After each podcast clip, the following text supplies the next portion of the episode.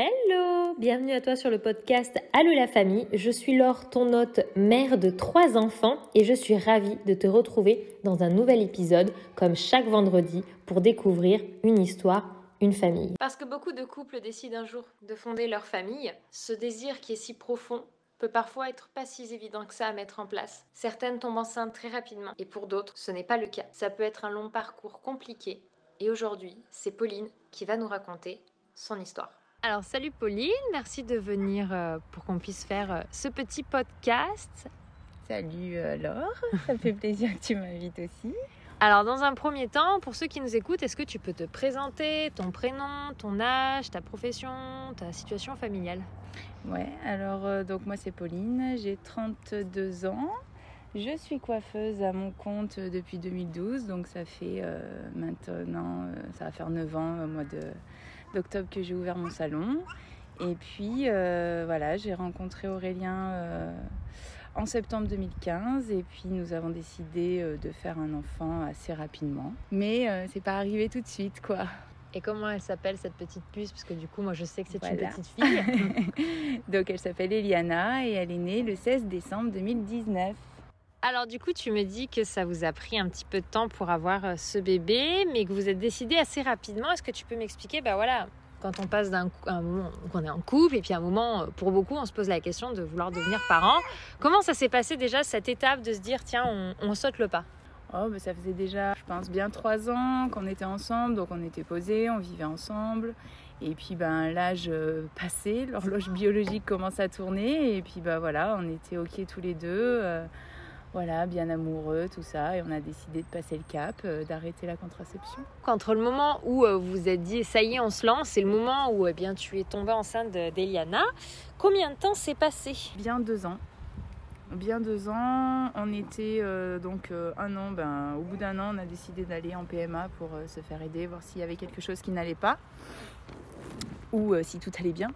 Et euh, effectivement, donc on rencontrait des petits problèmes. Donc voilà, s'est enchaîné les, examens, les réponses euh, plutôt euh, mauvaises.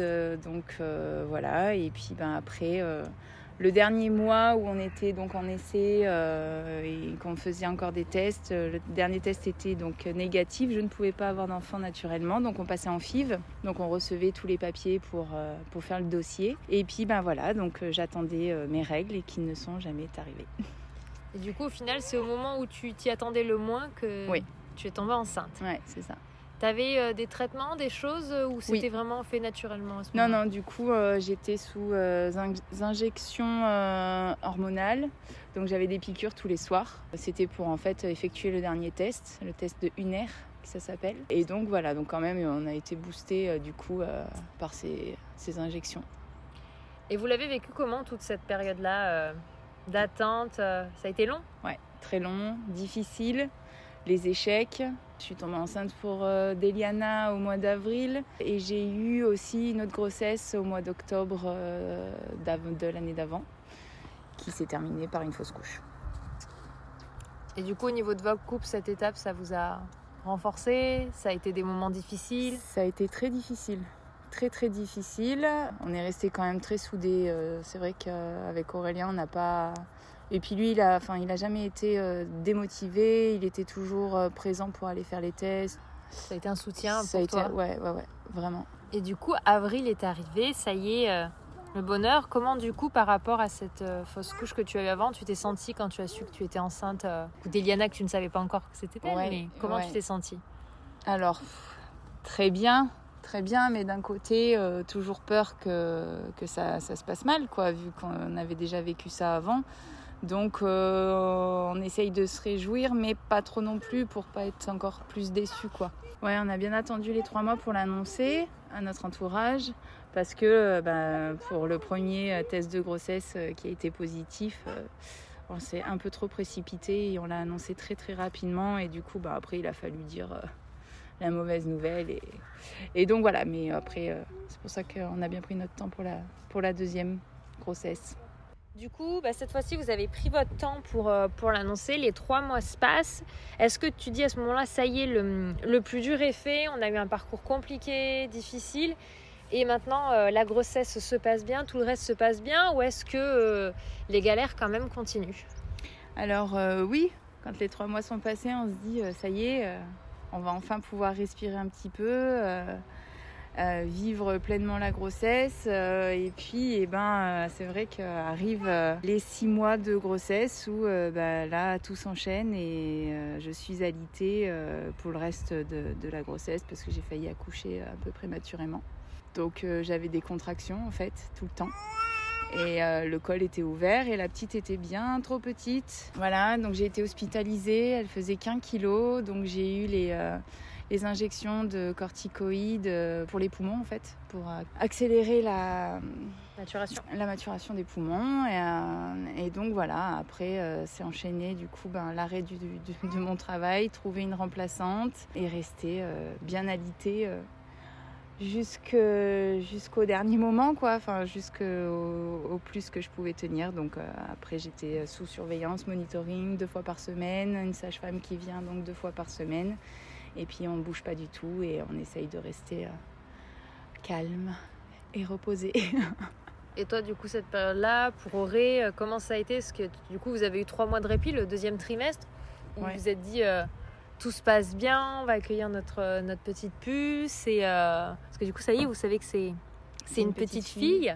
Et du coup, tu le vis comment? Comme une rechute? Bah, On se dit encore que c'est une épreuve, quoi, qu'il va falloir, euh, qu'il va falloir encore euh, surmonter. Après, bon, il y a pire hein, que l'alitement. Hein, est surtout pour une personne comme moi qui travaille tout le temps debout.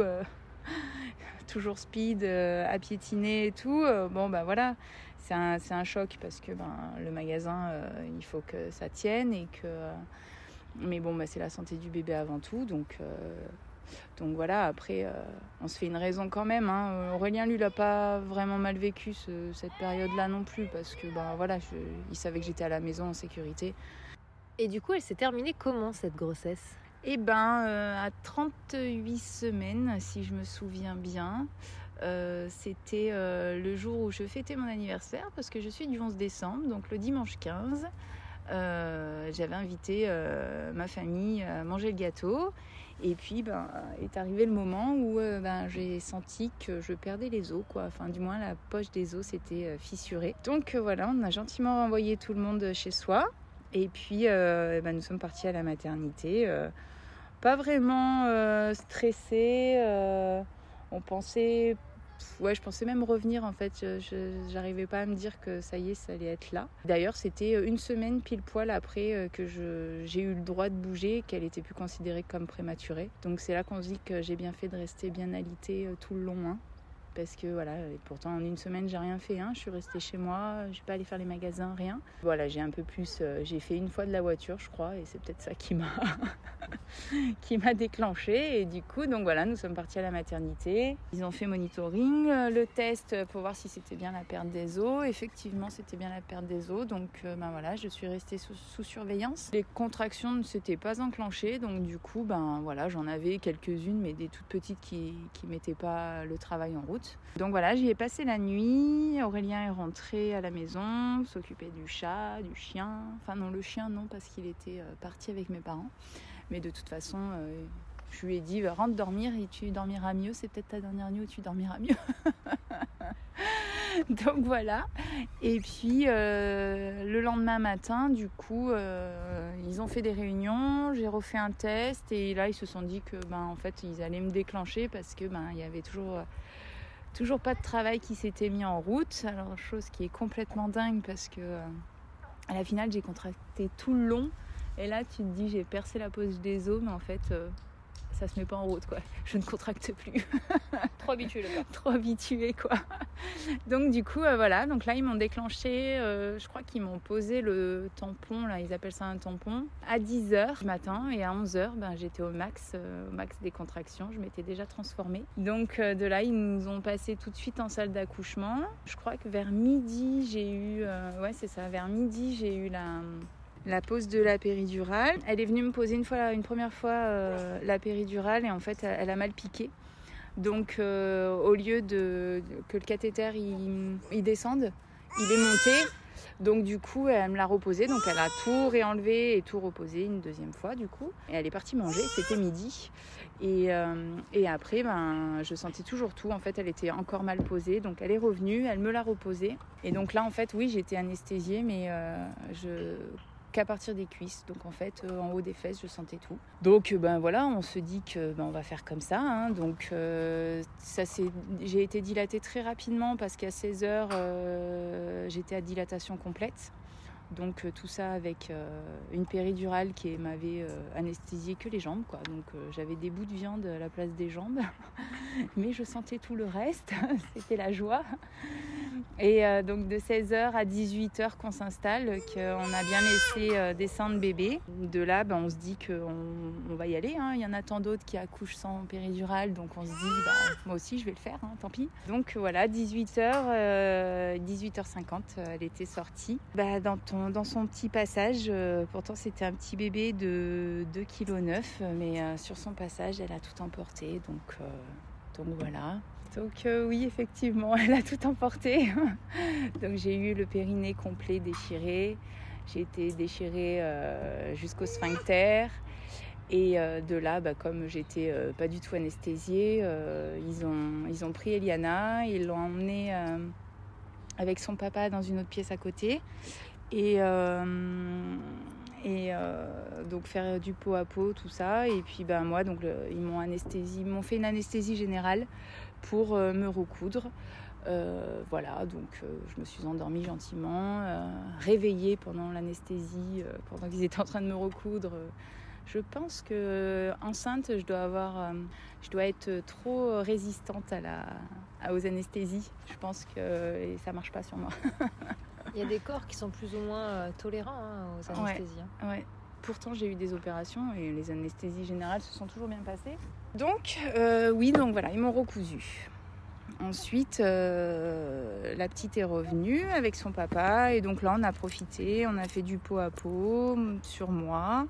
ouais, pendant bien deux heures, je pense. Pendant bien deux heures et puis après, on est descendu en chambre et, et voilà on pouvait enfin euh, apprécier euh, nos premiers instants de parents.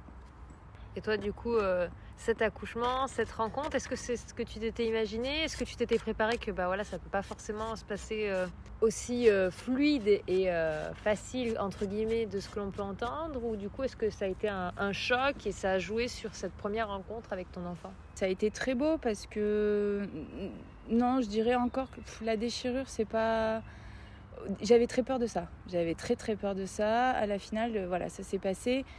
Mais, euh, mais la suite a fait que la déchirure, en fait, c'était rien du tout. Euh, j'ai quand même pu profiter de, de, ma fille pendant le pot à pot. après tout ça, la première nuit, voilà, c'est, on est dans un autre monde aussi. Hein. On, se dit, bah tant pis, hein, c'est comme ça. C'est vrai que bah, la douleur est là, hein. on peut pas, on peut pas le cacher. Hein. c'est vrai que mais, euh, mais c'est vrai qu'en la regardant, bah, on oublie tout, quoi. Après, euh, je pense qu'on peut, on peut s'imaginer euh, la rencontre avec bébé par mille façons, mais en fait, ça peut totalement se passer autrement, quoi. On n'arrivera jamais à imaginer ce que c'est, quoi. C'est vrai que c'est magnifique. C'est magnifique. C'est l'aboutissement de tout ce long chemin. Oui, ouais, c'est ça. Puis on se dit, ah ça y est, on va enfin profiter, quoi le, combat de, de, la PMA, euh, euh, le combat de l'alitement, euh, le, le, combat de l'accouchement, tout ça s'est passé et donc on se dit que ça y est quoi, c'est ça va enfin enfin bien se passer, on va pouvoir profiter à trois et, et prendre une vie de famille normale.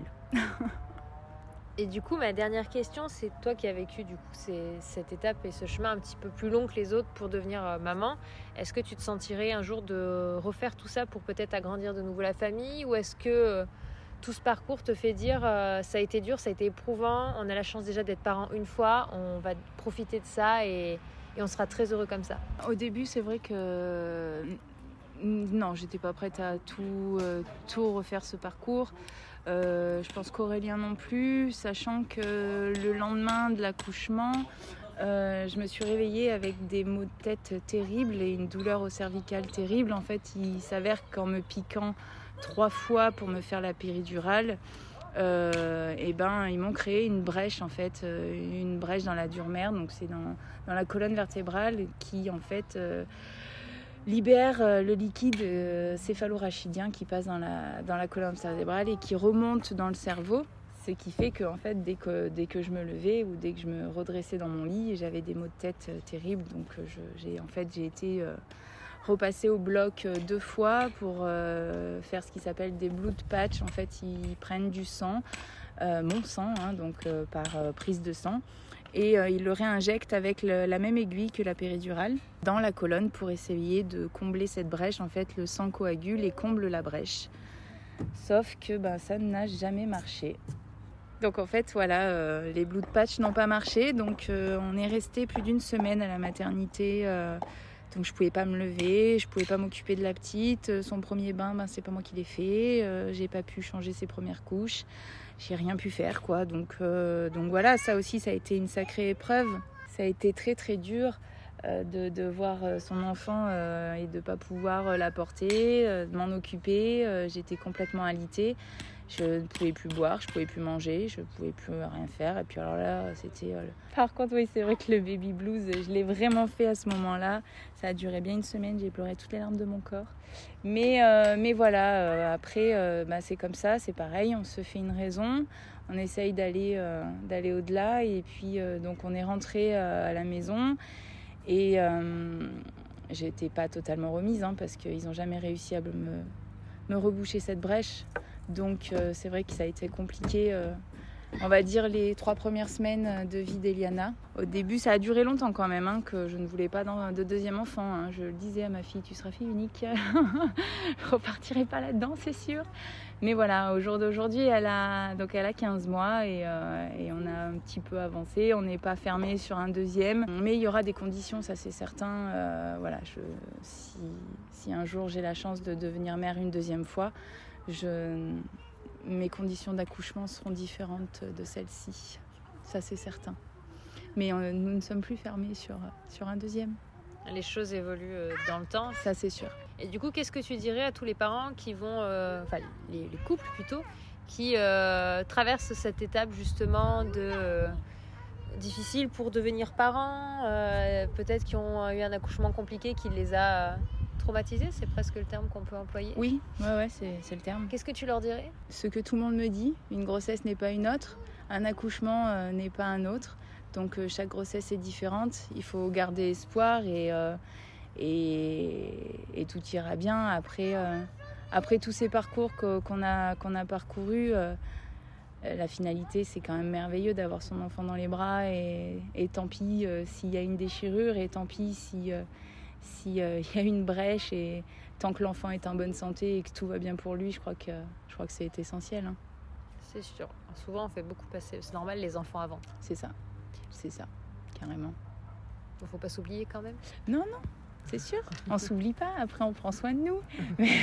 pour le bien-être de l'enfant aussi, hein, parce que ça, passe par là. Hein. Mais, euh, mais c'est sûr que c'est toujours ce que j'ai dit. Certes, il y a eu beaucoup de complications, mais quand euh, je l'ai vue en bonne santé, qui elle allait très très bien, euh, voilà, j'ai tenu jusqu'au bout pour qu'elle ne soit pas prématurée et aujourd'hui elle est en pleine forme, en pleine santé et ça c'est le plus merveilleux je pense.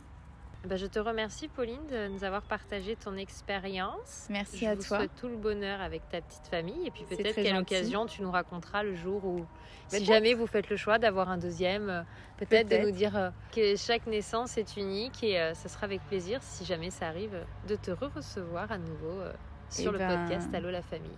Très bien, bah c'est, ce sera avec plaisir aussi, sans problème, que je viendrai raconter tout ça. Merci. Si des fois. Merci à toi.